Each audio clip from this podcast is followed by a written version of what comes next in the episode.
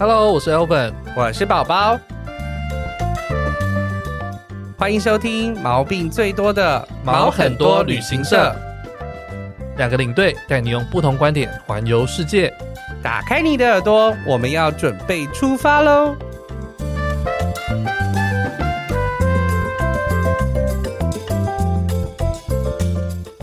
欢迎收听毛很多旅行社，我是 Elvin，我是宝宝，欢迎今天的来宾，同事家庭 Podcast 的主持人嘉荣，还有周周。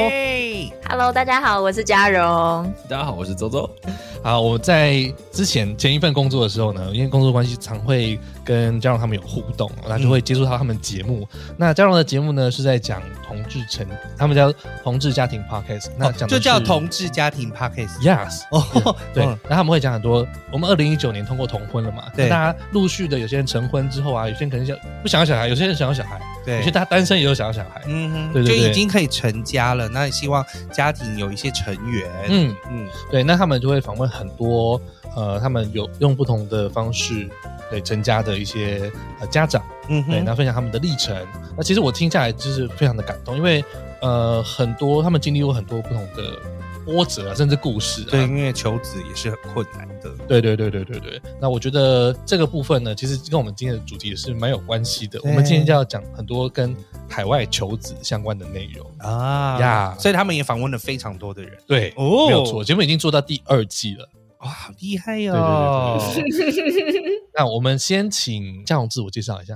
好啊、呃，大家好，我是嘉荣，然后我目前是在台湾同志家庭权益促进会工作，呃，从二零一九年到现在大概三年的时间，嗯、就是在同正好在同婚通过的那个时候开始，对，前后那时候加入，所以那时候印象还蛮深刻，因为还是参与到后半段，就前面大家努力了很久，然后我就在最后有点像是。嗯这个收割的时候 参加嘛，就是 也见证了收割仔，收割仔，真的也见证了最后一段，就是大家在立法院前面集结啊，然后下雨天啊，嗯、然后又是哭又是笑的那一刻，嗯、对，没有啊，你勇敢承担啦，因为之后的事你也要负责啦，对啊，正好在大家最需要的时候加入这个这个行列。然后我现在目前也是正在收养当中哦，OK，这我们等一下会聊到这个部分，讨论一下。嗯，那周周呢？嗯，我的正职是呃新闻工作。那我跟这个同志权益，或者是跟同志成家有关系，其实是我二零一六年的时候就已经参加了北市联合婚礼。我跟我老公在二零一六年台湾同婚还没合法的时候，我们就办了婚宴这样子，然后也参加很早北市的这个婚礼，所以是柯文哲市长帮我们证婚的这样 第一年嘛，他选上了第一年呢，其实前一年二零一五年的时候就已经开放让同志可以结婚了。OK，对，所以呃，我我算是应该算第二年。那我参加之后呢，其实就就呃，跟这个运动就密切的结合在一起，我就连续主持了五届的同志游行，因为里面都会带到想要推同婚这件事情，所以到同婚的那个相关的活动，我也是在那个活动的主持舞台上跟大家一起见证这个法案的通过，这样，所以就整个人、嗯、整个家庭就整个整个身体 都被卷入身体力行了。都都被卷入了这个运动当中。那当然，的同婚通过之后，呃，我跟我先生也就是在我们的私人生活当中，我们也计划要有小孩嘛。那所以我们现在也是透过海外代孕的方式，希望可以有我们自己的第一个孩子，是我们目前的状况。哦，太好了！其实，因为我们这个月就是台湾的同志骄傲月，对，因为除了就是十月的最后一个礼拜六之外，我们有同志大游行之外，嗯、前一天还有跨性别游行。那这一这一这个月里面呢，就是我们毛很多旅行社，也就是把它当成同志骄傲月来执行。我们访问了相关的主题，对，访问很多不同的同志相关主题。那今天我们就是要来讨论，就是。希望有求子这件事，可以有孩子这件事。嗯、但家里，我们除了结婚之外，然后我们也希望，就是我们可以，就是养育我们自己想要的下一代。没错。那你们想要有小孩吗？我吗？我目前我还好，我目前是，我也我也还不想。我是有男，我们彼此都是有男友的人，嗯、但是我们还没有。还没有想到要有小孩这件事，连连结婚都还没有想过这件事。哦，所以现在是二比二的状态。我们现在两个正在想要有小孩的人对上了两个目前还没有想要有小孩的人。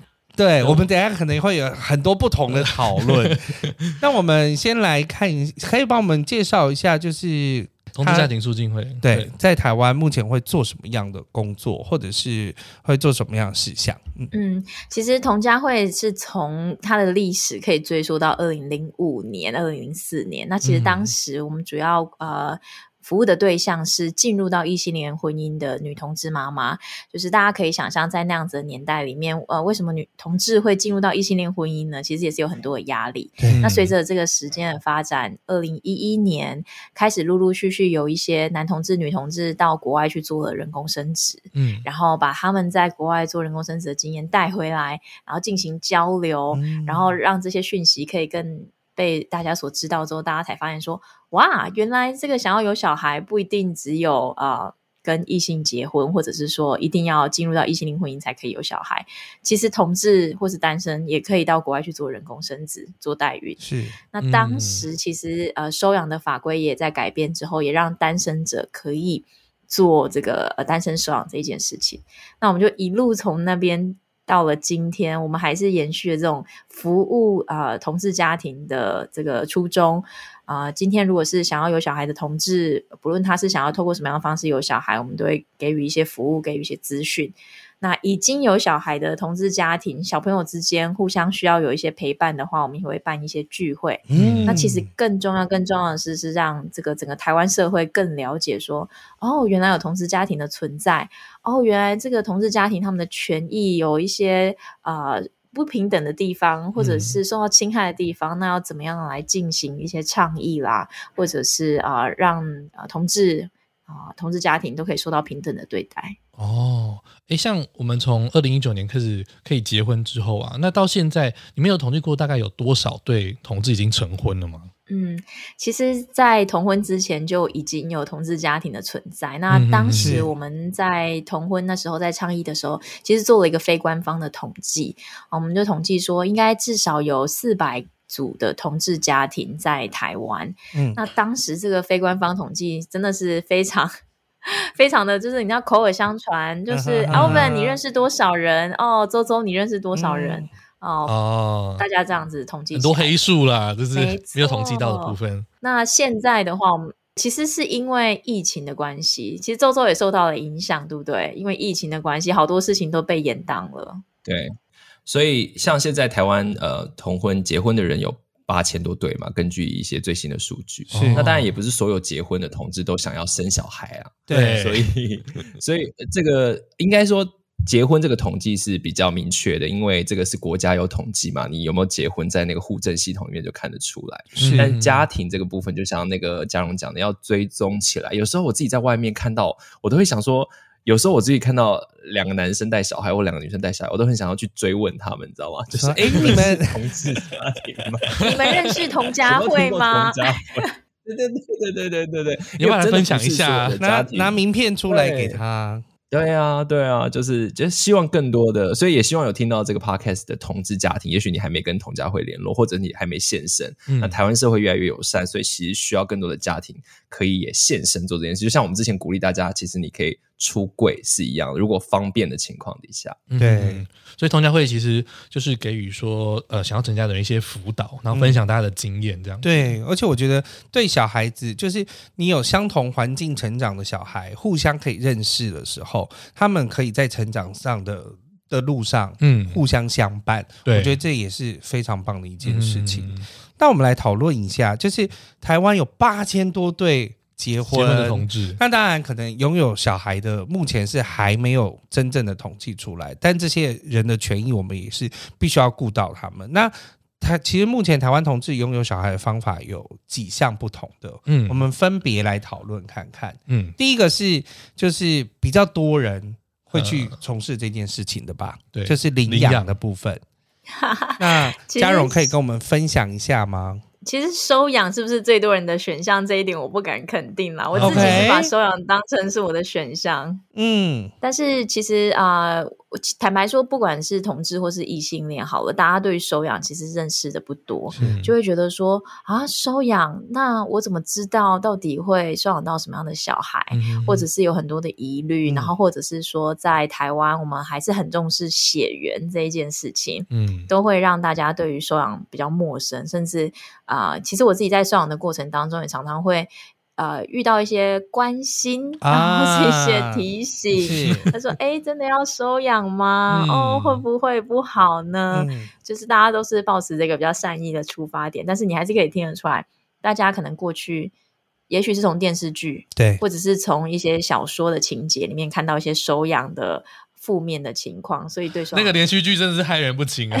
就比如说我什么，我家里没有男丁，我就要收养一个男丁，类似像。结果收养到的可能是谁的小孩子？婉君表妹，到底是什么东西？哎，那我问一下，像在台湾收养的话，那个小朋友的年纪大概会落在什么区间呢？嗯，其实这也是蛮多人关心的。如果今天一个、嗯、呃同志或者是一个单身者啊、呃，或者是一些年夫妇，他们想要收养的话，会的确会需要决定一下，说，哎，我想要收养几岁到几岁的小孩？嗯，那这个其实也是考验大家对于小孩每一个阶段的成长到底是不是有了解啦。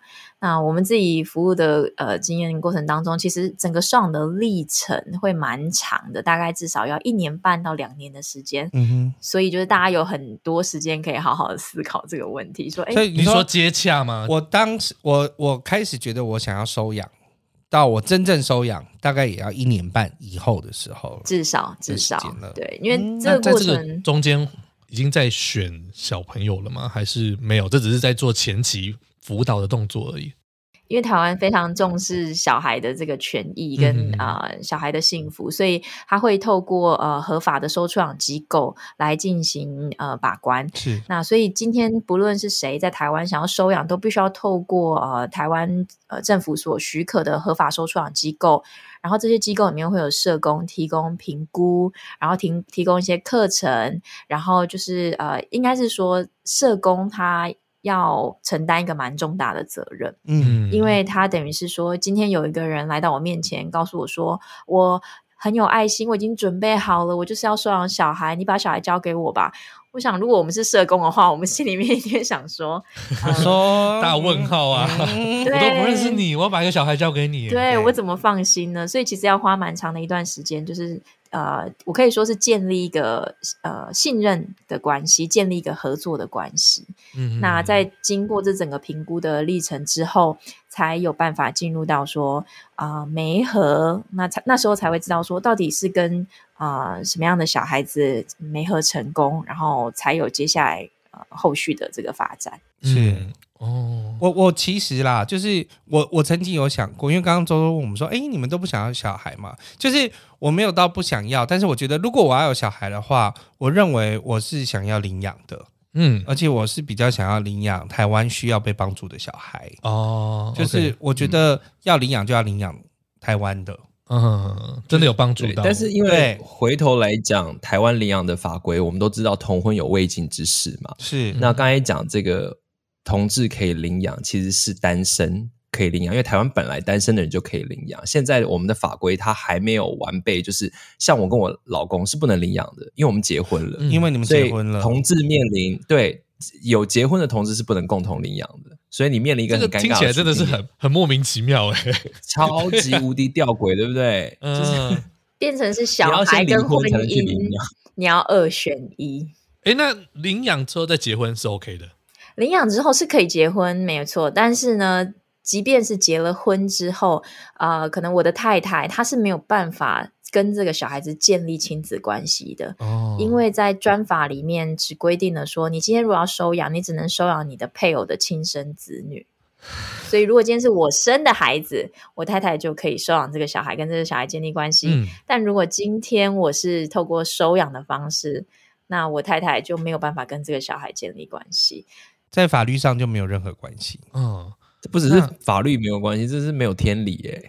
对啊，对啊，这没有天理，没错啦，很莫名其妙。所以有很多人他是他伴侣关系已经很久了，可是是对方的，就是等于对方呃领养的小孩。或者是对对方他自己就是呃，在、呃、他们结婚前就已经透过各种方式收养的小孩，他还是没有监护权。嗯、那台湾虽然已经出现了小小的曙光，就是有少数的判例是让两个，个我们我知道那个维喵嘛，就只有那我只有维喵是不是？对，就是他们就是收养女儿，嗯、然后呢，他们是两个人都共同拥有监护权，可是那也只是一个单独的例子，是没有办法通案的。所以这件事情真的是蛮棘手的啦。我觉得也回应到说。如果有更多呃人，他是可以，嗯、呃，就像刚才那个宝宝讲的，你其实也会想要领养或收养，可是你一听到哦这么麻烦，或者是有中间有这么多的这个复杂的过程，更不要讲刚才嘉荣前面有讲的，就是说其实台湾就领养的这个父母的审核是非常非常严格，严格。很多人就打消了领养的念头，而且是之后还有一个这个保障不全的情况。怎么说？对啊，就是呃，今天就是宝宝刚刚不是说，如果你你去收养了这个小孩，对，但后来如果你真的跟你另外一半你结婚了，但是你的另外一半跟这个小孩是没有任何关系的，关系的耶，嗯、你就要担心说，哎，如果今天你可能就是出国、啊、好了，或者呃工作，或者日常生活中，你如果发生了什么样的意外的时候，那那小孩子、嗯、他没有办法，另外一半没有办法帮忙，对，没错，做很多决定，没错，那。嘉荣，你为什么会选择用这个方式领养小孩呢？其实我觉得我真的蛮幸运的。呃，我在加入到同家会之前，其实我对收养也完全没有概念。嗯、但我在加入到收养，呃，加入到这个同家会呃的社群之后，我就慢慢发现说，嗯，其实啊、呃，收养的同志家长们。好像蛮有趣的诶，就是大家都 什么意思？真的，大家都非常的 nice，然后而且呃有一个很强烈的呃向心力，不管是男同志、女同志家长，他们之间的感情都非常好，而且我觉得在收养的这个过程中是。很多人一起联合起来帮助你，嗯、社工其实也是在帮助你，然后呃，其他的这个同志家长其实也在帮助你，会有一种很就是所有人都期待你可以成功，对，像战友一样，大家跟你就是我成功了，我也想要你成功，对。我们大家一起往前，这样对对对对对。而且社工虽然可能在这个过程中，大家会觉得说，哈，好像被被评估、被检视，觉得好像有点不舒服。但是，但我我觉得社工在这个过程中扮演一个很重要的角色，是帮助我去了解说，未来到底养育小孩会遇到什么样的情况。嗯，是。对，其实我觉得审了解审核严格，我觉得是可以的。因为毕竟是一个小孩子的权利的一生，然后他也担心你没有想清楚，那你当然要透过一些检视、挑战、评估之后，你无论是外在或内在，你就是自己深深可以知道，说我今天真的可以养好好好养一个小孩了。对，因为 sometimes 异性恋家长们，他也不知道自己小孩子生出来，我自己适不适合当小孩啊？毕竟很多真的都是冲动啊。对，那 我意外啊，既然要领养了，我就觉得。基本上就是不应该冲动这件事情，嗯，就是真的要认真想过的事。对，那目前呃，嘉荣已经到哪个阶段了呢？我现在就是啊，呃，完成了七次的会谈，然后每一次会谈都要跟会社工聊各种。人生的细节，然后每次会谈都要至少谈个三到四个小时，嗯，然后也做了两次的实习，实习就是要到机构去照顾小宝宝，然后让 社工真的看到说，嗯，我是有一个，真的，然后也啊、呃、完成了课程，然后现在目前就是要进入一个审查的阶段。所以您想要领养的小孩是几岁啊？我设定的是希望可以领养二到四岁。二到四岁，哦 okay、那最大可以到什么时候？啊、呃，最大的话，其实如果你愿意领养这个七岁八岁的小孩的话，其实社工会张开双手欢迎你。哦，真的。因为在台湾，其实大多数人还是偏好是呃三岁以下，小或者甚至是小 baby 开始养起。嗯，学龄前开始。嗯，对，因为毕竟七八岁其实个性算养成，有一些是养成跟定型了，嗯、也许要花更多的心力。是 OK 哇，诶，那在两位的 p o c k e t 节目访问里面，有访问过领养的家长，你们比较印象深刻的故事故事吗？有啊，周周要分享吗？你先说。好，我们其实呃访问了三组的这个同志家长，然后他们都是透过收养的方式有了小孩。那我觉得我印象最深刻的其实是呃一组以呃在高雄的这个同志家长，他们是一对女同志家长，然后收养了一个小男孩。然后他们在这个分享的过程当中，其实他们都他带着那一次的的那个访问，真是让我印象深刻，因为我访问完的时候，整个。能量充满，能量满满 真的真的，而且他们分享让我印象最深刻的一段是。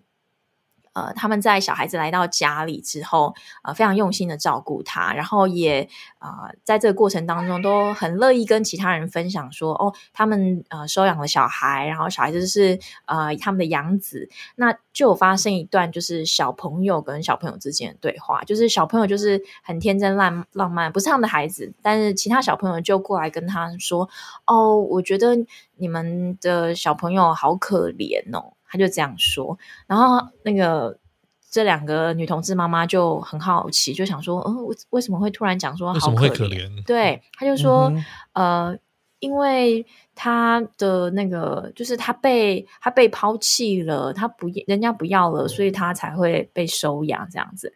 那这时候，这对女同志妈妈们，他们就把握机会，就是他们也没有立刻就是很生气斥责这个小朋友，嗯，或者是啊、呃、不去正面的回应，他们就很好好的、很正式的跟这个小孩子说，呃，其实他并没有很可怜，因为呢，呃，他的爸爸妈妈是因为非常非常非常爱他，但是没有办法照顾他，所以才把他交给别人来照顾。然后我们也就是承诺说要一辈子照顾他，没错，没错，嗯，对啊，因为他们也希望说大家可以对收养是有一个比较正向的想法，对，因为多半以前就会说是没人要的孩子。嗯，哦，但事实上，对呀，就跟去垃圾堆捡是一样，真的不应该这样说。没有，我爸妈也会这样讲我，啊 所以我觉得这没有关系。对，就是要给人家一个正向的，就是说，其实是因为更爱他的关系。那我觉得在前面的一些呃访谈的过程，跟社工访谈过程中，我觉得呃，像你们。呃，领养者心里也做了很多的建设，就是可能会发生什么问题，应该你们都有一些呃一些一些预备了，所以真的碰到这个时候，可能不会。呃，我我想要分享的就是我自己印象很深刻，其实就是这个部分。那虽然这也是我们节目之前感觉比较，嗯、我们讨我跟嘉荣讨论很多，嘉荣都是分享这种比较温馨的，我自己正向的。我们刚才讲有台湾第一对就是成功两个爸爸收养的这个微微跟喵喵嘛，其实我记得那一集其实。嗯，维喵在谈他们社工评估的时候，其实心情非常的激动，尤其是喵喵，他觉得这个社工在这过程当中呢，其实他他的感觉感受是说，好像他从作为同志过去被这种好像被歧视的这种伤疤被掀开了。但就像我们刚才讲的嘛，其实一个社工他很他必须要协助，他也要要以孩子的最大利益来考量，所以他可能就会问说：“哎，你们是你们是两个男生，你们是同志。”那这个小孩在社会上遇到歧视怎么办？嗯，他因为这是现实当中可能会发生的事情嘛，很实际嘛。可是在，在呃维维或者是在喵喵听起来，他们就觉得说，可是社会其实我们是社会的问题。那你这样子好像是要我们来处理这个问题，就是他们要必须要重重新去审视说，他们作为男同志在成长过程当中，好像社会给的眼光。那现在今天一个社工来告诉你们说，好，你们现在以为你们度过了，对你好像要在。经历过那样子，所以对他来讲，那一段时间其实是非常煎熬的。那他们有很多跟这种社工的对话，我觉得其实是两方彼此的学习。对，就是社工社工那边也会更了解说，哦，原来同志朋友有这样子的想法，但是站在孩子的最佳利益，同样的，他们还是必须以最严格的标准去问一些怎么讲，就会让很多。就刚才嘉荣讲，嘉荣是比较客气的啦，他真的是把你 好像祖宗八代都还是会讲一些比较现实面的部分。Yes，他希望你去 focus。而且我觉得，因为呃，你说这这两位他领养小孩的时间也是很早之前嘛，我觉得在当时的社会氛围，可能你也是要必须要做比较多心理的准备，因为会承担攻击的不只是你自己啊，包含你的小孩成长的过程也可能会有一样的状况。对啊，而且有很多我都没有听过的东西，就是从这些呃领养的家长身上学到，比如说像试养，领养是有试养期的哦。哦，就像你工作有试用期，你试养不通过，社工来访视，带走。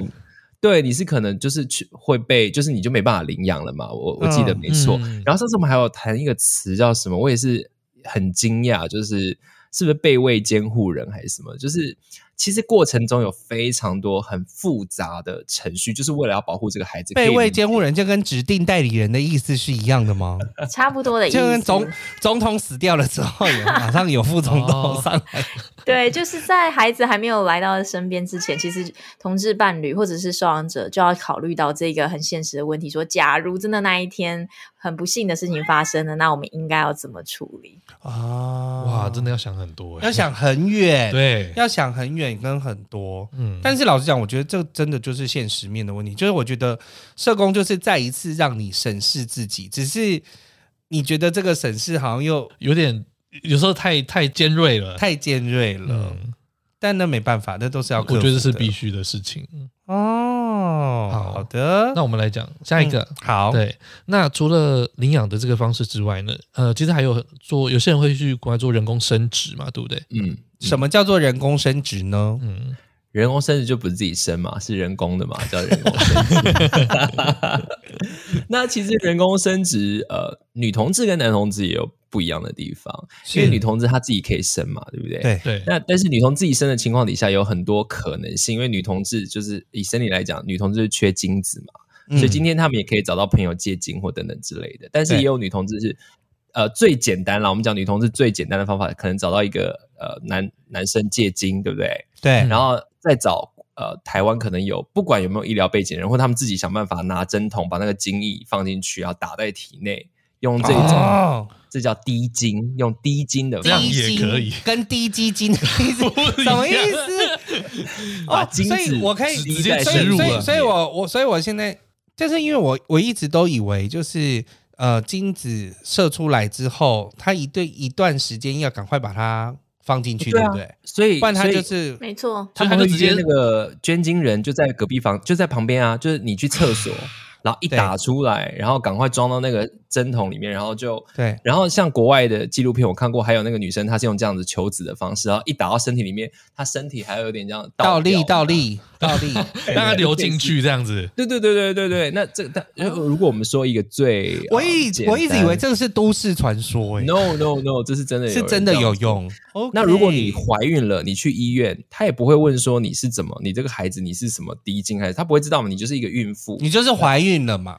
对，那。当然，这样子的孩子出生下来，他还有其他问题，就是刚才讲的这个什么生父啊、血缘啊，或监护人这个后续的问题。嗯，对。但女同志这是最简单的方式，但是也有女同志是选择，比如说她要到国外找捐赠者、精子的捐赠者，然后呢，她到国外，因为台湾其实是。如果你要这样做的话，台湾是不合法的。目前台湾是不合法的，不合法的人工生殖对女同志，其实人工生殖法现在对很多包含异性恋单身女性都是非常不友善，因为台湾的人工生殖法只给不孕夫妻使用。OK，还要被认定为不孕，医学上被认定为不孕的人才能使用。对啊，那这个不合法的意思是说，小孩子生下来你是没有侵权的，这个意思吗？还是？是你不可以在台湾使用这个技术，台湾的技术超棒，国外的这个异性恋夫妇都会来用，但是你台湾人你自己不能用，很荒谬吧？哦、很荒谬吧？又来了，对，就导致其实女同志如果她要到国外去做人工生殖的话，大概要花台币差不多也要百万一两百万，我们都听过。哦，那好啦，那重点来到男同志，男同志没办法自己生，对不对？对，你猜男同志生一胎。做人工生殖到海外代孕要多少钱？也我肯定是百万以上啊，大概是翻三四倍以上。因为因为你要找一个人帮你怀帮你孵，而不是孵 生这个小孩，对，十个多月的时间，我觉得这个是一个绝对是一个很大的费用。对，好，公布答案是大概要五百到六百万。所以翻六倍。那我跟你讲，我们的家长，因为这个是最顺利的情况底下，那当然中间怀孕会有各种情况嘛，对不对？就是不一定第一次就顺利。我们有家长花到千万以上的，也是大有人在。所以基本上男同志海外代孕，它有一个非常高的经济的门槛。它有一个非常高的经济门槛，它是很很可怕，你可能一不小心会倾家荡产的这样子的状况。嗯，而且有些女同志也真的是很辛苦，她们可能要尝试个准备个四五年，然后甚至我们有一集访问的女同志家长，她尝试了十次，她才成功。你说人工生殖的部分，人工生殖她尝试了十次，她才成功怀孕，然后最后顺利生下宝宝。人工生殖是他到国外之后，然后要做这个精子呃注入的这个动作，然后到他确定有受孕之后，他才回来，是这样子吗？在国外的话，其实也可以做试管婴儿，就是呃把卵子取出，嗯、然后在体外受精做成胚胎，之后再把胚胎植入回自己的体内。哦、嗯，就女同志分比较细啦。是，就刚才讲第一种叫低精嘛，对不对？对。那他到国外是可以请医生也帮他做这样子的动作，对。那就叫有，反正有个词叫做 IUI，这样子就等于是胚胎在他体内自然形成。嗯。那很多人他选择 IVF，就是体外做好胚胎再植入他的体内，这也是一个。那男同志是一定都是体外 IVF，就是你会有受精卵之后，还要再找另外一个人。对对对，然后等于是你会把这个呃胚胎冰起来，像我跟我老公现在的状态就是一样。那而且很多人已经就是他其实很多人不知道说现在的现代的代孕，过去你会想到说啊，就是一个你找一个女生，然后她帮你怀孕生，但其实你找的这个卵母跟孕母是不同，不同人，对不对？现在是分开来的，嗯、对对对对对，所以这些都是一些现在比较新的一些发展。对，那新的发展也伴随着更高额的。现在又通了嘛？对对对对，高科高科技高科技。最主要其实还是你要找一个人，他等于是冒着生命危险来帮你生一个小孩。那你说这个价格可以定到多高？你永远都没有办法说一个合理的价格。那这个是在美国或者其他商业化合法代孕的情况底下，他们。勉强找出来一个可以计算的大致的是这样区间这样。好，那我们刚刚就是讲到就是人工生殖的部分啊，两位刚刚是说在人工生殖的部分其实是女同志是比较容易去做的嘛？那你们在访问的过程当中，是不是有访问过这样子的同志家长？嗯，那我先回答。好的。嗯我印象比较深刻的，应该是有一组同志家庭，呃，女同志家长，他们是透过人工生殖有了小孩。那其实他描述这段人工生殖的历程，其实描述的蛮蛮迅速的。怎么个迅速法？嗯、就是说，他因为当时工作非常的繁忙，然后他要到美国去做人工生殖。那但是请假，他又是一个呃，算是小主管的位置，没有办法请那么长的假，怎么办？他就用了一个长周末，礼拜五、礼拜六、礼拜日。来回直接飞美国跟台北，就趁一个周末把事情全部都弄完呢。去了，然后滴完精之后，然后马上再坐飞机回来。没有，他是先第一个呃，第一次他是先就是用长周末，然后去到当地，然后取卵，然后把卵子取出来之后.呃，在体外受精，然后做成胚胎，先冷冻起来，然后先飞回来台湾，嗯，然后休养一阵子之后呢，再利用另外一个长周末。然后再飞到海外去，然后植入之后，然后再再回来台湾。天哪，这是时间管理大师哎，控制的超好的。不是，但是真真的为了为了想要小孩，他真的不惜一切。就是我就是想要小孩，嗯，就是我就是为了牺牲一切这样子。而且同时我也要顾及我的工作，对，对，顾及工作。而且其实蛮常见的是，就是女同志要存到一个人工生殖的这个花费，其实年纪也都已经来到了一个。超过三十好几的时候了，哦，因为我之前有听嘉荣分享过，就是。那个冻卵的部分啊，其实女生大概过了三十五岁之后，那个取出来的健康度会下降很多。对，这其实也是就是女同志，虽然说好像听起来不用花到四百万代孕的费用，但是女同志如果要自己做人工生殖的话，她的身体，嗯啊、呃，其实也承受了一个蛮大的风险，就是因为台湾禁止使用，所以她要飞到国外去，然后要在很很短的时间之内，然后要尝试这么呃高侵入性的医疗的技术，然后。后又要承担说后续怀孕的一些风险，真的是非常的辛苦，超级辛苦。嗯、我有问题，就是呃，人工生殖的部分啊，就是体外受精冻卵，哎，冻卵之后，然后再把它植入身体呃子宫里面，这件事就是异性恋是不是也可以做啊？你说在台湾吗？在台湾，嗯，很多啊。对哈，据说你看到三十岁以上生双胞胎的人，应该都是做出来的。因为这个是一个，这就是我们听到的试管婴儿嘛。对对对对对啊！但这是只有 for 结婚的人，对不对？结婚的一系列，其实现在因为工作压力大，然后大部分人都因为呃。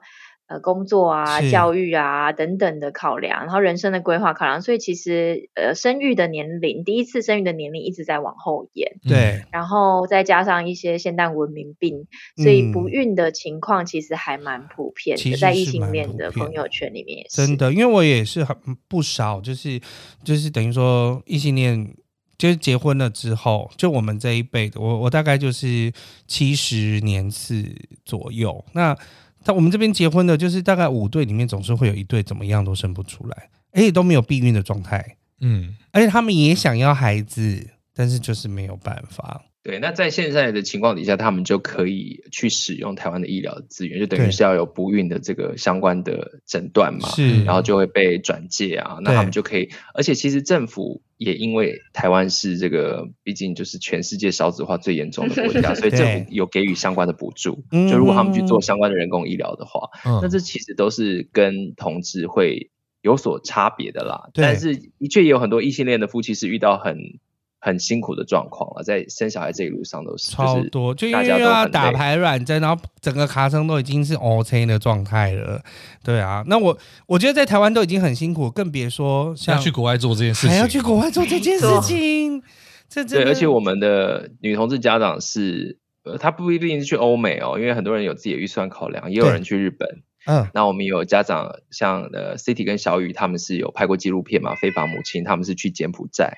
嗯，所以你在每个地方会遇到的状况都截然不同，嗯、不同哎、欸，哦、真的好辛苦哦。哇哦，真的会觉得说，哇，如果能够再推动这些呃同志相关的法令的话，大家就不用那么辛苦到国外去做。这些事情了，而且我觉得台湾生就好了。对呀，我觉得合情合理，而且我们有那么好的技术，为什么不留给我们自己台湾人？嗯，没错，没错。接下来我们要讲到一个，就是。刚刚周周已经讲了，就是一些费用也很恐怖的。对，就是海外代理孕母的部分是真的，就是我觉得涉及人、涉及法律，嗯、然后又涉及情感，可能还有一些情感面的部分。哇，那个海外代理孕母是真的超痛苦的。嗯、那可以麻烦周周跟我们分享一下，目前你在这个阶段里面。好。嗯，我跟我老公就是呃决定想要做代孕这件事，到现在其实已经超过两年了。所以这个两年，如果讲的比较 粗俗一点，那个孵了很久哦，这个还没孵出来。一般的异性恋，一般异性恋碰撞一下哈，如果成功的话，对，就是八九个月后孩子就出来了。是，那所以其实我对对于很多到海外做。代代孕的男同志来说，其实这是一个很煎熬的过程。嗯，你在有小孩跟真的小孩到来，其实你最少其实都要等两年的时间。嗯，那这两年多来，我们做了什么事情呢？其实就是我们刚有聊到嘛，就是呃，单精子我们有嘛，打一打就有了。但是这个精子要送到国外去，然后呢，我们要找到适合的卵母，然后呢，配对之后做成胚胎。那有了胚胎之后呢，要找到一个孕母植入。每一步都有非常大量的，除了资讯要吸收之外，大量的金钱要花费。那我们现在就是到最后的这个阶段了，就是在跟孕母准备签约，然后要做植入。植入如果成功的话，就可以进入怀孕的阶段。所以已经找到孕母了，就对了。找到了，现在是我们的关键时刻。孕母是哪里人呢？美国人，美国人在。然后，因为其实我们做代孕的男同志，如果到美国的话，就会讲的更细。所以他那在他在哪一周，那一周的状况怎么样？我分享到这么细哦，嗯、就是因为这会影响后续带小朋友回来的部分吗？对，然后也因为同家会的关系，累积了很多资源。我们现在有一群家长是会分享那种有点像那种战略手册，你知道吗？交战守则。交战守则，你去美国你要买什么东西？那个 shopping list 已经出来了。嗯、那个我们整个代孕的花费也有一个那个金额的 list Excel 表，我们很多家长试算表都优秀的人，哎，毕竟你可以出五六百万去做这件事情，你你真的是的确是蛮精英的人才。是的，是的，就有很多前面的人的帮忙了，嗯、所以我们其实现在也在呃等待这一切，就是。进行当中，然后嗯，就等到有的时候，我们就要去美国啊，后续的东西就要陆陆续来了，这样。是，那这整趟里面最应该说花费最多的部分是哪一个区块啊？当然就是孕母，孕母就是孕母，嗯、因为怀胎十月啊，嗯，怀胎十月。然后其实这个孕母的概念很简单，它它从签约跟你合作以后，植入成功以后，它就等于是二十四小时帮你工作。对，对所以除了它本身这个补偿费 compensation 之外呢，他所有日常生活的花费，比如说他也没办法去工作，他所损失的薪水。他家他没怀孕没办法打扫，他要找人家来打扫。他的另外一半，呃，他本来就因为这些孕母一定要有生过小孩，但小孩没有人照顾，需要雇人来照顾。他的生活的大大小小的所有花费，就是在我们就等于是他的这个雇主的身上。哦，她孕母还要生过小孩才可以接孕母这工作？需要需要，我觉得合情合理，嗯，合情，因为你在美国找一个新手妈妈来帮你生孩子。嗯听起来是有点，哎、欸，好像是有点危险怪的事情。对，在其实这这个就回到这个代孕本质嘛，刚才有讲过，其实它是会有就是生命危险的，所以在美国他们的法律的规定就是他们有一定的审核机制，其中就是你一定要生过小孩。嗯、那你生过小孩之外呢，你还要得是顺产的。嗯，就是你整个怀孕的，你前面怀孕的这个过程是非常顺利。那当然，大部分都有什么呕吐啊、孕吐什么，可是你不能够说哦，你中间什么可能有中经历过妊娠、难产啊，或者是对对对等等之类的，那你就没有办法呃来，等于是你没办法胜任这个工作这样。我觉得这个是非常难的考核。对啊，因为你就是要是一个身体健康的孕母，而且还可以顺产，嗯，就是很其实没有很容易，其实没有很看看。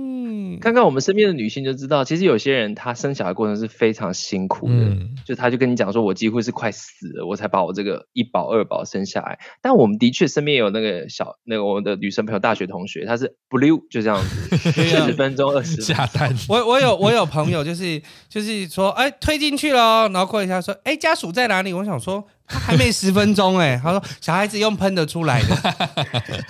对啊，我我还有同学在生之前跟我们视讯，他说哦，好像已经开三指了，但我还是可以跟你们聊个天。那是 怎样？来跟直播算了。真的真的，所以这个怀孕体质也是每个人体质不一样。嗯，对，所以他也他我刚才讲说，虽然你好像是花钱有一个雇佣关系，但他又大于这个雇佣关系，因为。对于孕母来讲，不只是我们要选择他，他也要选择我。他想不想帮我们？对，他要看我们为什么想要有小孩。嗯，然后他他要知道我们是，他也要被你们的整个所有的事情，什么故事啊，都要被打动才行。哎，他必须要认同你们，可以，可以这么说。所以他又有一个很奇妙的这个，就你刚才讲的嘛，这个情感的对连接，而且他跟我们的小孩就是有这个至少。呃，八九个月的缘分嘛，对。然后当然很多家长跟这个呃孕母都还后续有联系等等的，嗯嗯嗯，所以这就是一个很奇妙的旅程。奇妙哎，那所以嗯、呃，那你们知道捐赠卵子的人是谁吗？我们知道，其实嗯、呃，过去其实很多捐精者跟捐卵者他是匿名的，是。可是越来越多的研究发现说，其实匿名会对呃未来小孩，不管是在医学上面，或者是在呃他的这个发展上面，可能是会比较。呃，对，对小孩来讲，我们能够给的资讯越多越好。对，所以因为还有基因上的问题啦，基因上的问题是，所以我们特地在挑选卵母的时候，我们就选了一个英文叫 non-donor，就是他愿意揭露他的身份，所以我们是有跟他视讯聊天呐、啊，啊、是有跟他保持联系，他愿意说。baby 生出来之后，我们可以传照片给他，逢年过节问候。嗯嗯嗯嗯，因为宝宝身上有一半是来自于他的。是的，哦，这跟我想象中不太一样。啊、我以为是，呃，大家希望说生下来之后就切干净，会不会有人会有这样的想法？也还是有，有的人他会很怕复杂的关系，嗯、所以他尽量想要跟捐赠者，不管刚才前面讲到的这个女同志捐精或捐卵者，保持最少可能的联系。嗯嗯嗯，所以也是有人是这样子的考量。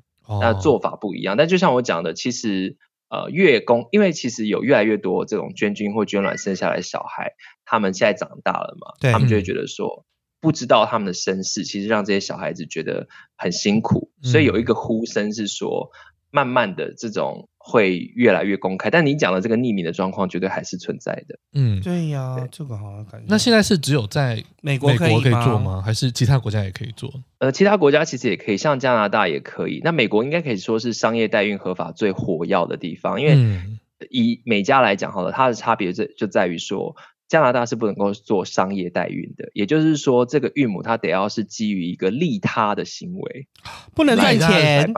对，可以这么说。那不能赚钱的情况底下，还是会有人愿意做。Yeah. 就是的确有很多人有这种利他行为，可是你等待期就要变很长。比如说在美国，你可能等一两个月，你就可以找到一个可以就是匹配的这个。现在可能没有一两个月这个时间了。现在因为疫情的关系，所以呃，应该讲说呃，求过于供就更难找这样子。那可是加拿大，你也可能要等很久，你等个一年两年都不是。不可能这样，在加拿大的情况。哦、那当然还有一些其他国家会踩在这个灰色地带边缘。我们有家长去泰国做，嗯，那泰国它很麻烦，在于说你要这个小孩放弃这个女生的身份，在泰国的法律，你等于是跟这个女生是会有一个。好像类似婚姻关系，你要回来台湾办什么离婚啊、放弃侵权的手续，所以这个泰国女子是要来台湾的。哦，中间如果她反悔了，嗯，小孩就被收回去了。对呀、啊，就就会很麻烦。所以她其实这个代孕在很多国家都还是，即便在美国，他们还是用不是成熟的法律来形容，因为还是非常新的，等于说还是非常新的观念在做这件事的一个领域。对对，所以在美国。可以说，然后特特别是在加州啦，它算是发展的比较完整的一一整个一整个体系，一整个产业这样子。但在其他地方，就像我讲，哎，之前还有人去乌克兰、去俄罗斯也很多啊，想要金丝猫啊，什么意思啊？不是，他不一定要哦，对对，他不一定要当地的血统这样子。我们也曾经有访问一对呃同事家长，他们就是到泰国去做代孕。那这是其实是很多年前的，当时泰国还是一个合法可以进行商业代孕的国家。哦，有合法。但是现在其实、嗯、对合法过，但现在已经不合法。所以这个呃同事家长他还在。节目的最后，就是语重心长的列出了一个，就是说，真的，你如果别无选择，你一定要去泰国代孕的话，你真的必须要先了解这些事实，那、嗯、就一一细数了大家应该要知道的情况跟风险。对，然后我们是很希望说，大家听完这一集之后，真的可以好好的思考一下，就是说，到底这条路是不是值得走的？嗯，你说的那集名称是？啊、呃，那一集的名称呢，叫做《三宝爸的泰国代孕历险记》，嗯，欢迎大家收听。那他那他选择去泰国受孕的原因，主要是什么呢？啊、呃，当时因为泰国在，因为他的小孩子已经很大了，嗯、都已经念国国小了，所以当时其实泰国是合法的。嗯、那他也是因为呃有一些比较早期的这个呃算是。呃，学长的介绍分享，所以他也知道说，哦，原来可以到泰国去进行代孕。嗯，泰国人泰国的费用费用比较低，对不对？嗯，哦、也是一个考量。对呀、嗯，因为美国如果是去成熟的情况之下，就是，而且美国人本来就是。我一步就是要收一次钱，一步就是要收一次钱。那每个全部累积下来，那个费用是真的很很可观。那、啊、还有一些，比如说你说像刚刚周周说的，他没有办法去上上班啊什么，那些都是你要顾到的费用啊。成熟有成熟的好啦，相对于像开销就会很很夸张。对对对对，对。那周周你会选择用代理孕母的方式是你的考量是什么呢？嗯，这我觉得里面有很。个人的原因啦，就是其实我我在跟我先生讨论的过程当中，他对于领养其实是有比较多的呃呃顾虑，嗯，因为长辈们就像刚才前面家长讲的嘛，领养有他一般人会有的顾虑，就是他这个小孩子啊来了之后能不能适应啊，这个小孩子跟我们家两边的这个宿命啊，不啦不啦不啦这样子。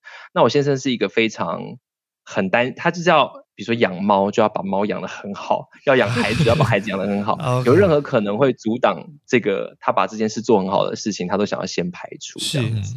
那所以在这个情况底下，好，那我们就选择用代孕的方式。那但是到目前为止，我们还是一直在持续讨论。我刚才还在跟蒋蓉讲，因为其实。我不知道男同志家长是有流传这句话，就是你能够给你的同志小孩最好的礼物就是一个手足 有没有压力很大？手足，所以你要两个吗？就是应该说，因为这样我们这样的家庭里面，当然我们可以去跟其他的同志家庭互动，可是如果我们的小孩是有。兄弟姐妹的话，他们两个就可以在人生路上相伴。其实很多异性恋家庭也是这样。我我我我要这么说，就是像我就是有一个有妹妹的人，嗯，然后我有一个好朋友，他就是独自一个人，然后我就会觉得说，现在父母老了啊，你觉得有一个人可以讨论，或是可以帮你一起分担的事情，是非常棒的一件事。这倒没错，是真的。我也同意，有手足是一件很棒的事情。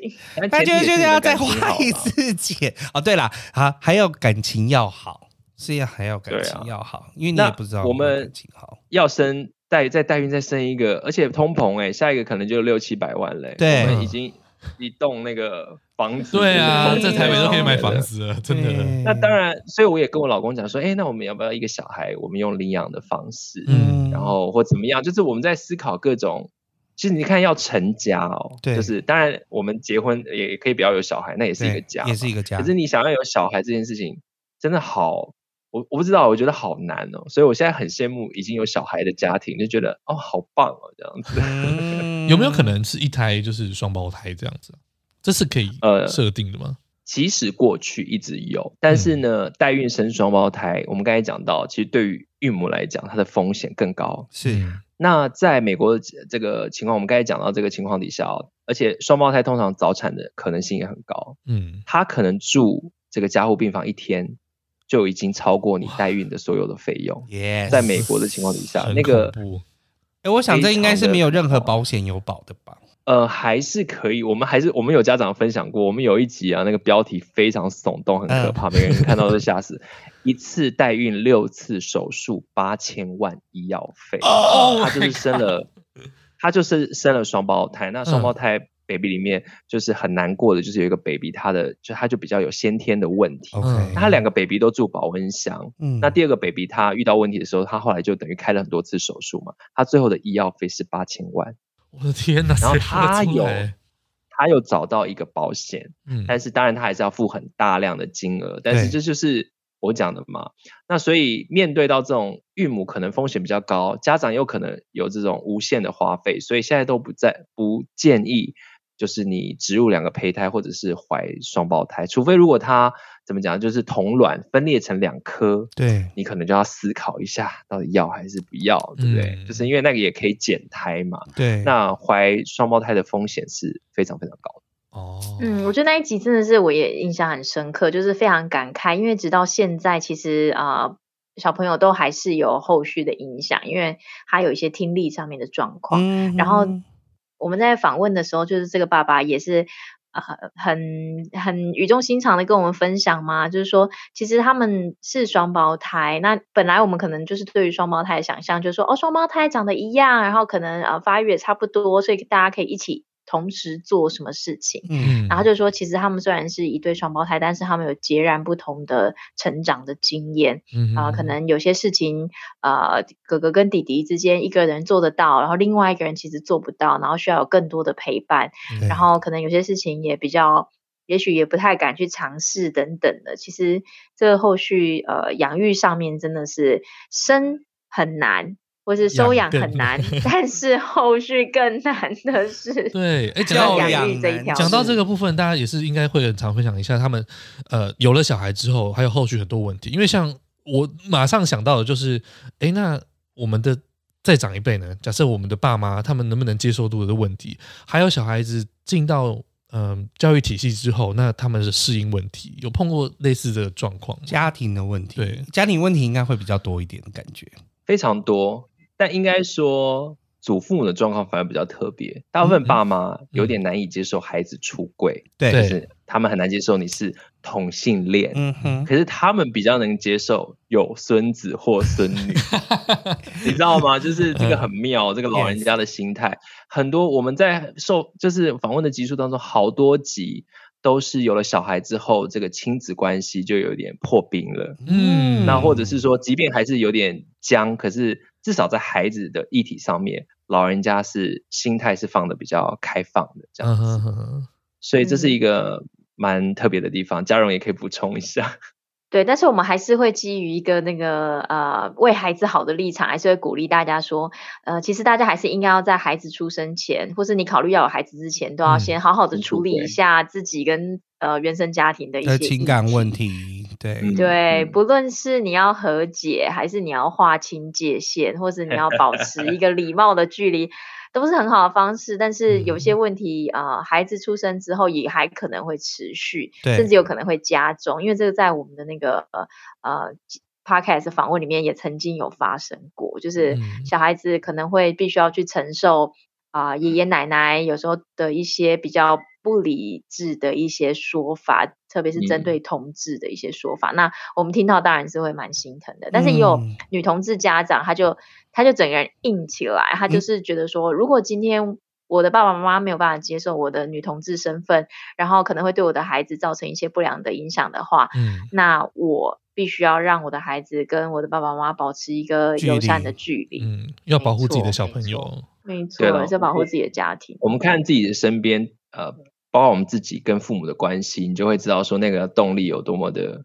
复杂多元，就是每个家庭不一样。那这是对内的嘛？其实对外的话，就像呃刚才 Elvin 有提到，嗯呃，我们的很多家长他们会用一两个词来面试，呃，来形容，就是说我们要去面试我们这一些保姆机构、这些学校，是我们要替他们面试。就是说，我们为了要保护我们的孩子，对，在不论是外面的这个养护机构，或者是这个就学的时候，不会受到歧视，所以我们得要在那之前。就先去跟学校谈说，哎，你们学校对于 LGBT 的议题是什么？嗯、我们是同志家庭，你们是怎么想？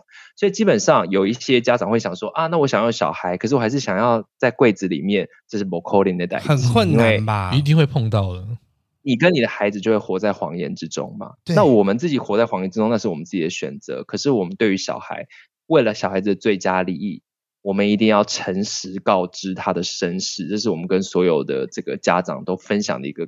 概念非常非常重要，这样小孩子才能够健康的成长嘛。对呀、啊。今天这边骗，然后那边讲就编故事，这对于小孩来说非常不健康，非常不健康，而且很容易就是又被造成误会、啊，又被造成误会而又被歧视。是啊，是啊，所以你要能够理直气壮的去跟学校沟通。对。那我们也有一些家长很可爱啊，就是。也跟异性恋家长，你看家长的心情是一样的嘛？对，你为了要跟学校沟通，就是大家要自愿去学校讲故事啊，嗯、啊，担任家长会的委员，甚至担任家长会长啊，非常用心参与。就是对，因为我最近才听我台北市的分享，嗯，最近才听我台北市的朋友讲，因为我以前我在苗栗乡下长大，嗯、大家是家长是能不当家长委员就不当，台北市是你抢哎、欸，用抢你排不到哎、欸。为了要跟建立亲师关系，台北市的家长是，你知道，打架才进得去，一人轮一个月。而且我跟你讲，还有低消，低消三万元，啊、一般委员、啊、家长会长低消，好不好？还要就是至少要捐钱多少才有办法，才才能够分享。yes, yes, 所以就知道小时候竞争好。回到这个，回到这个家长的心态就很类似，但同志就会多一个多一件事情你要先去做。所以总不能一直到处都骗自己小孩子是桃子里面生出来的吧？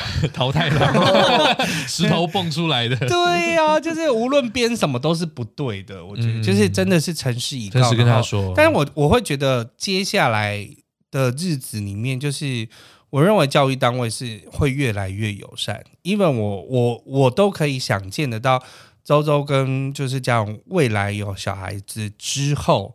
现在的教育体系其实是已经开始，真的是越来越开放，而且是越来越能沟通。我觉得也是感谢很多同志呃这个协会的努力的，因为我觉得现在的小朋友真的是，就是他们生下来的时候，搞不好朋友身边朋友就就已经有听过同志这个这个词呀.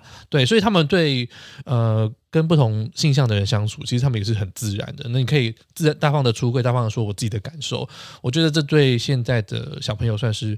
我认为是很健康，然后也让呃让不同的性取向的人有被受尊重的感觉。这我我忽然觉得童佳慧也好辛苦。刚刚访问，刚刚我们之前有访问，就是婚姻平权大平台的，然后或者是同志公民运动的，我都已经觉得很辛苦。现在又觉得童佳慧更辛苦。对啊，我这真的是很多都是一辈子的事情。重点是他还没出生。他还没到这个世界上，你就已经先帮他烦恼很多事情，后续的事情已经花很多钱了。那他已经出生了，你又要帮他烦恼另外一些的事情，跟很多的钱，直到他十八岁。也许之后到十六岁不知道，就是至少现在要到十八岁，嗯，或者是到他三十八岁还在。Oh my god！那真的要被打屁股了。其实我觉得也是蛮幸运的，因为我觉得这个不是单纯是只有童家会就是一个组织在努力，而是这一路上我们有非常多性别运动，然后性别平等教育的整个推展，其实很多人的。付出，甚至可以说早期，甚至是有些人的牺牲，才唤起了大家对这件事情的重视。嗯，所以呃，现在我觉得我们可以去谈论说，哎，我们要生小孩，然后怎么样教养小孩。我觉得呃，对于可能早先世代的同志，都觉得这是一件 超级不可思议的事情。要隐藏自己的同志身份都来不及了，既然现在是用一个公开，已经是完全不一样的时代了。嗯、那我们想要先问问你们在访问的，就是来宾里面啊，他们真的花了那么多心力，花那么多钱之后，真的成为家长了，他们的想法是什么？大部分家长都是觉得梦想成真。嗯，就是从我们很多家长，他是从他还没有就是学生时期，甚至哦就已经很想要有小孩，很喜欢小孩。我印象很深刻，那个猫猫 Gary，我们的、嗯、他很可爱。他在还没有呃去海外做代孕之前，他就到同家会当志工，嗯、先跟宝宝玩，嗯、跟宝宝互动。其实同家会有很多这种志工的那个机会，请大家可以把握。如果你想要先确认你喜不喜欢小孩的话，对对对，同家会有一群小孩可以让你跟他们互动啊、哦、玩什么。嗯、他非常喜欢，然后他就开始吸收很多的资讯。然后当然他这一集比较特别，因为他还在同家会找到了他的另外一半，啊、真爱。对对，因为。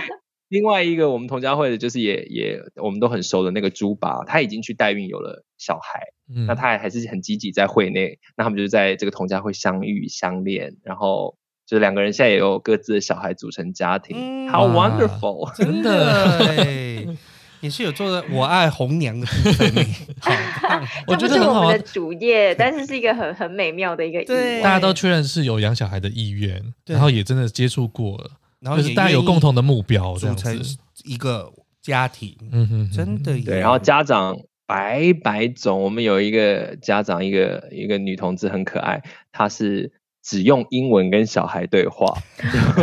为什么？我她想要她的小孩可以在那个英文的环境里面赢在起跑，所以回到。回到这个故事里面，大家这么想要有小孩，然后小孩来之后，你看到各式各样的状况，所以你是看到也像是万花筒这样的情况，你知道吗？但是那个背后都是，我觉得每一集我们几乎总结都是这样子，就是最后你听完的所有的故事，它总结就是大家就是有爱，有一份爱在这个家庭里面，嗯、然后这个爱是用什么样的方式生长？可能每个家庭不一样，对，可是那份爱是很丰富的，对，然后很令人感到。敬佩跟满足的这样子，有种就是充满爱的实验室的感觉。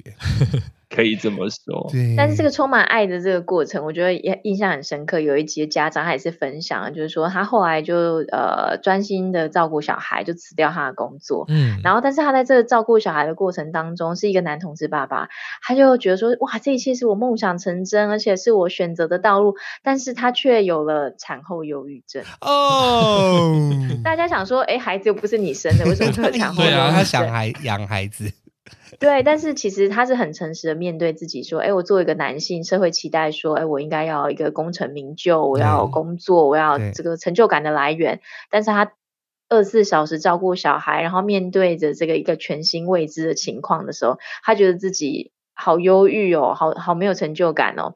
然后后来我们就讨论了更多这种伴侣的关系，嗯、因为其实啊、呃，当然不一定每个人都是这个呃。伴侣关系，然后去有了小孩，我们也有单身的这个同志家长，但是我们也有听过，就是说，在这个啊、呃、一起有小孩的这个过程当中，发现说，原来其实其中一方没有想要小孩，然后就分道扬镳，oh, 就分手，oh. 其实也是有的。有，所以，所以说，真的是前期要讨论的很清楚，对啊，是不是有一样的目标？或者是也有等到孩子已经十八岁上大学的时候，两个人决定要离婚。那就跟那这这跟异性恋的 感觉又是一样的，为了小孩忍让到十八岁。对，所以其实呃，同志成成家当然有它特别的地方，但是其实也有跟异性恋非常相似的地方。嗯，因为我也是有朋友，就是女生狮子座，哇，她超就是她生了两个孩孩子，但她最开心的是，就是老公可以。请那个就是育婴假在家帮她养小孩子半年，哦，有人可以分摊，而且老公还很开心，他也觉得，就是我就是觉得各种人都是有的，大家都有找到适合的职位，这样才能长久的走下去。对，嗯，那我后面想要问两位，啊，接下来要成为家长了，你们的心态、你们的想法是什么？抓雷蛋，抓雷蛋，两个都是他，哎，欸，但是你们仿佛有互可以。如果真的差不多时间领养到孩子的话，也许就也可以互相成长陪伴呢。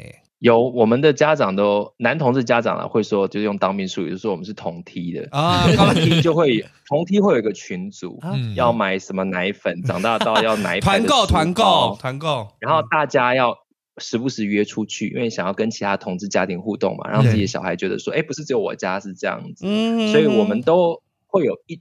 也会有就是同期的同梯的家长一起互动，嗯，对啊，对啊，因为录这个节目关系，所以我们对于就是养育小孩，我就比较没有那么多粉红泡泡，是就是因为我们常常会 听到各种现实面都看得很清楚。对，然后我们就会知道说，哦，有同才很重要，就是那个每个人都这样讲。OK，我们现在很努力的，就是有同班同学实在太重要了，笔记要互相看一下。对，借我抄一下，我看一下你功课怎么写。因为真的每一步每，我觉得领养也有领养的每一步每一步可能会发生的状况。那人工生殖也是，更别说代理孕母。嗯，我觉得就是最后的那一刻到底如何，是不是跟着法令走或什么，就是有太多太多的。情感牵扯面，然后法律牵扯面，然后真的是需要一个前面的一盏明灯，嗯，然后跟着人家辛苦过来，一定有原因，所以可以跟着一起走，没错，多好，好，好，那我们来问最后一个问题哦，那呃，嘉荣和周周，对你们来说呢，你在同家会工作带给你们什么呢？呃，其实我觉得在同家会工作最重要的意义就是，呃，我可以照顾自己人，嗯，因为。对我来讲，其实我从很小就知道说，呃，我是同志，然后我想要有小孩。嗯，但是我呃等到蛮大的时候才发现说，其实不是每个同志都这样想的。对，其实蛮多同志会因为呃自己的同志身份，或者是跟家人互动的经验，会觉得说，OK，我我这辈子我完全不想要有小孩等等的原因。那或者是说，他其实内心是想要有小孩，但是他会觉得有一种好像前面有一堵墙卡在他前面，嗯，他没有办法去。去真的去实现，嗯、对，没有办法去跨越。然后我就觉得说，呃，其实，在同家会工作对我来讲最大的一个意义，就是我可以同时实现自己的梦想，然后我也可以让别人知道说，OK，今天如果你需要的是支持。那呃，同家会可以给你支持。如果你需要的是资讯，嗯，OK，我们也可以啊，呃，有很多元的选择，让你不会就是被骗啊，或者是走一个歪路啊。嗯。那更重要的是，就是等到你真的有了小孩之后，还有一大群人在这里，就是可以啊，呃，陪伴你去度过接下来的一些现实的考验。然后我觉得这个过程中也是在陪伴我自己，然后也是在帮助我自己，就是成为一个呃家长。嗯。哇。就是听，我觉得听起来真的是很伟大的一个工作，超级。对啊，周周你呢？嗯，刚才嘉荣讲的这些感受我也有，但我还有一个比较怎么讲？我觉得比较抽象，但是我觉得也很重要的一件事，嗯、就是因为我是做国际新闻的记者嘛。是，我觉得其实持续参与，呃，这当然是我很个人的事情，要有小孩，但持续持续参与在同家会或者是同志的运动里面，我觉得也是我们可以。